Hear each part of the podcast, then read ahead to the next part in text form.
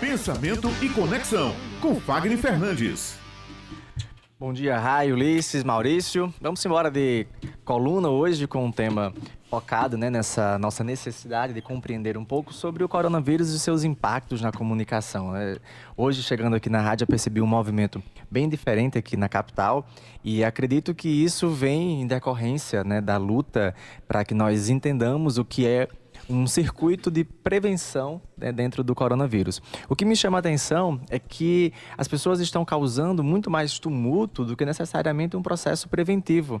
A exemplo do final de semana, em que houve o indício de que nós precisaríamos começar a fazer um processo de reclusão em casa, nos nossos espaços, evitar espaços públicos, e as pessoas começaram a fugir a ir para as praias e aproveitar de uma forma mais demasiada. Então, o, o momento agora não é entendermos como um feriadão, né? um descanso, um lazer que você vai estar em casa. Um recesso. Um recesso. Mas, na verdade, entender que nós estamos precisando agora ficar reclusos e entender como nós vamos lidar com o coronavírus.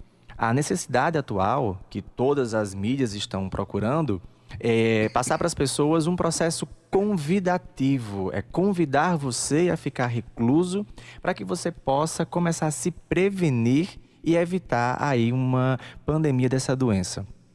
Como é que a gente pode entender dentro da comunicação? Há uma diferença entre você falar, você precisa parar de levar a mão ao rosto, você precisa usar álcool em gel, você precisa lavar com água e sabão e você pode tornar isso mais convidativo. É interessante que você possa é, lavar as mãos, é interessante que você, ao sair e entrar em um espaço, nessa fase você possa usar álcool em gel. É importante que você evite circular nos espaços públicos, desloque-se apenas o necessário. Então, a forma como nós trazemos a informação ela é muito importante porque às vezes a gente está conseguindo é, é, levar as pessoas para uma situação de embate que não é o caso ainda e que nem elas estão necessárias. E causar o pânico vai fazer com que nós é, levemos as pessoas muito mais a seguir quaisquer orientações do que realmente o que precisa ser feito. Então, tem muita manchete de fake news, tem muitas pessoas que leem qualquer coisa e já vão aplicando achando que é a melhor alternativa. Então nós precisamos ouvir, ficar atento às autoridades e, sobretudo, entender que há formas diferentes de falar para conscientizar as pessoas o momento preventivo. Prevenção sempre foi um problema dentro da saúde. É, é uma área em que há investimento, mas um investimento que as pessoas só querem aceitar quando as coisas acontecem. Aí deixa de ser preventivo porque já está acontecendo. Então é importante, Luiz, a gente entender que há formas diferentes de nós conversarmos com as pessoas e a conscientização. Não é o que eu quero, mas não é só sobre mim, é sobre o outro. É entender quais são os mais vulneráveis, quais são as pessoas que precisam agora que nós paremos. É fato que a economia está sofrendo, é fato que nós, enquanto autônomos, estamos sofrendo, e aí eu já deixo também um pedido a todas, a toda a rede empresarial que lida hoje com um serviço autônomo que não deixe de veicular os pagamentos a essas pessoas por não estarem prestando o serviço diretamente pelo fato da, da necessidade de paralisação. E isso está causando no próprio autônomo uma necessidade de não ficar parado, porque senão ele não recebe e as contas elas não vão parar de chegar, porque nós estamos no momento de congestionamento por causa do coronavírus. Então, que nós possamos deixar a economia um pouco fluente para não termos um colapso maior e aí conseguirmos fazer com que todos possam ficar em casa parar agora pode ser mais saudável e mais rentável do que continuar, adoecer e ter que ficar recluso obrigatoriamente por 14 ou mais tempo, né? Correndo o risco de morte e de ter um, um custo para a saúde pessoal e a saúde pública também. E aí nós temos um pedido que eu recebi agora pela manhã, muito interessante, do governador da Paraíba, e foi uma comunicação muito fluida, fluente, e muito convidativa para chamar a nossa atenção sobre um processo de cuidado. E vou pedir para Maurício saltar aqui para os nossos ouvintes. O mais importante nesse momento é a saúde de cada cidadão e cidadã do nosso Estado. E toda a nossa equipe de governo está engajada para garantir essa condição. Nosso sistema de saúde está pronto para enfrentar essa crise. Adotaremos todas as medidas necessárias para esse momento. Antes de se deslocar até uma unidade de saúde, faça contato telefônico para receber a melhor orientação a ser seguida. Eu aproveito para reforçar os cuidados que cada um deve ter para impedir a disseminação da doença, como lavar as mãos adequadamente e evitar aglomerações. Aqui também vai um pedido especial: cuidem dos idosos, eles são o público mais vulnerável do novo vírus.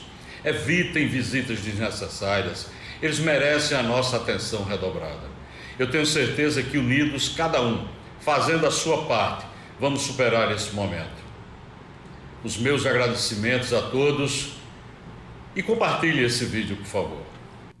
Então essa é uma forma, é um pedido, né? A gente se emociona, a gente entende, começa a perceber que não é mais só sobre mim, mas as pessoas que estão mais envelhecidas ou as pessoas que estão no início da vida. Então, eu agora posso estar assintomático, eu posso não ter nenhum problema, mas as pessoas, eu circulando, eu posso levar essa vulnerabilidade, aumentar essa vulnerabilidade para outros segmentos. E ouvindo as palavras do governador do estado, me chamou a atenção que como é que nós estamos informando? Nós estamos apenas dizendo o que tem que ser dito, estamos apenas reproduzindo informações, estamos realmente fazendo isso nas nossas casas, estamos é, estando apenas essencialmente nos movimentando.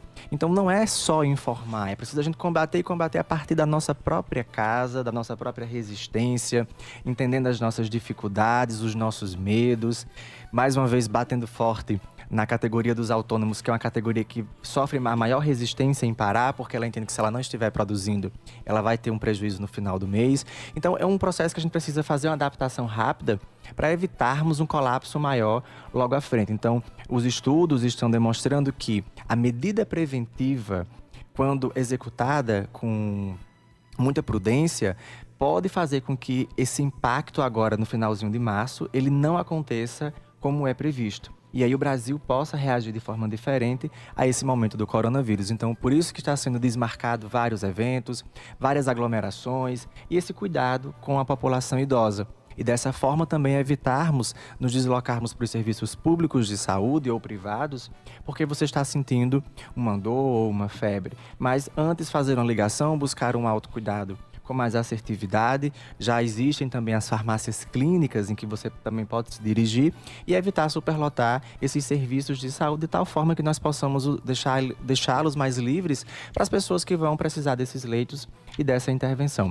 Então fica aqui o nosso cuidado, o nosso apelo e o nosso convite para você, nosso ouvinte, começar a perceber.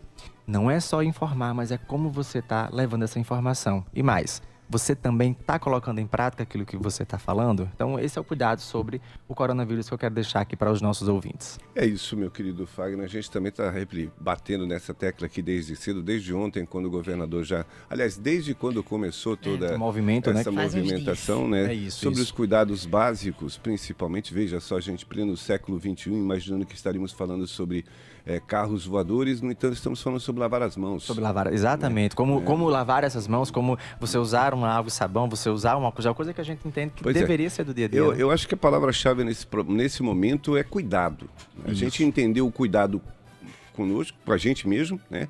E o cuidado com o próximo, né? Porque esse é um mal que está assolando, bate no vizinho, bate no, no, no vizinho da frente, enfim todos nós estaremos suscetíveis a isso, mas algumas pessoas, como o Fagner bem frisou aqui, estão, são vulneráveis, fazem parte de um público específico. Eu queria lembrar, aproveitar a presença do Fagner para lembrar quem tem, que a informação nesse momento é muito importante, né? Sim. A população se manter bem informada. Lembrar que na página do governo do estado, paraíba.pb.gov.br, tem a aba lá saúde, com os profissionais adequados, com os lugares de atendimento, os telefones disponíveis e principalmente a abinha lá de fake news. Então tá com dúvida se é verdade ou se é mentira aquela informação, coloca lá aciona o portal do governo do estado que você vai sair bem informado. E também eu queria lembrar o telefone que a Secretaria Estadual de Saúde disponibilizou em caso de dúvidas, que é o 99146 9790. Então tá com dúvida, entre em contato por um desses canais. A gente sempre vê nesses momentos de crise, e essa é uma crise diferenciada em razão de em vários por vários motivos. Primeiro que está atingindo o Brasil diretamente. É, e, e, o que espanta, né? Algumas coisas espantam. Uma delas é essa, esse, esse mal, esse câncer né, da comunicação, que é o fake news, que Isso. surgiu agora e continua como uma praga absurda, inclusive sendo reproduzido por profissionais de jornalismo, que é uma coisa que eu não entendo nunca na minha cabeça. Mas, e outra é, é enfim, um resultado das fake news a partir de bolhas em que as pessoas saem às ruas reproduzindo absurdos, né, dizendo que não existe coronavírus ou uma teoria da conspiração mirabolante, né, completamente desconectada, desconectada da realidade.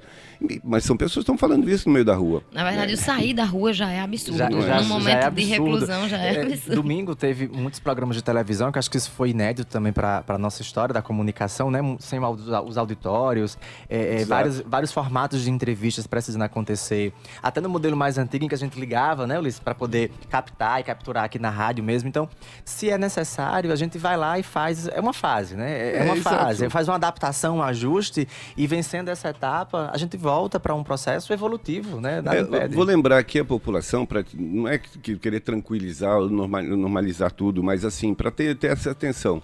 O que está acontecendo na China? A China é o grande exemplo, deu o exemplo ruim e o bom. E o bom. O ruim foi que eles tiveram uma estratégia equivocada no início, depois recuperaram dessa mesma estratégia. O fato é que agora chegaram ao pico né, da, da, da, dos contágios e já estão numa fase de decrescente, né, contando números a menos. Mas Isso. vão continuar ainda dentro do processo, mas é, reduzindo mortes, melhorando o atendimento, enfim.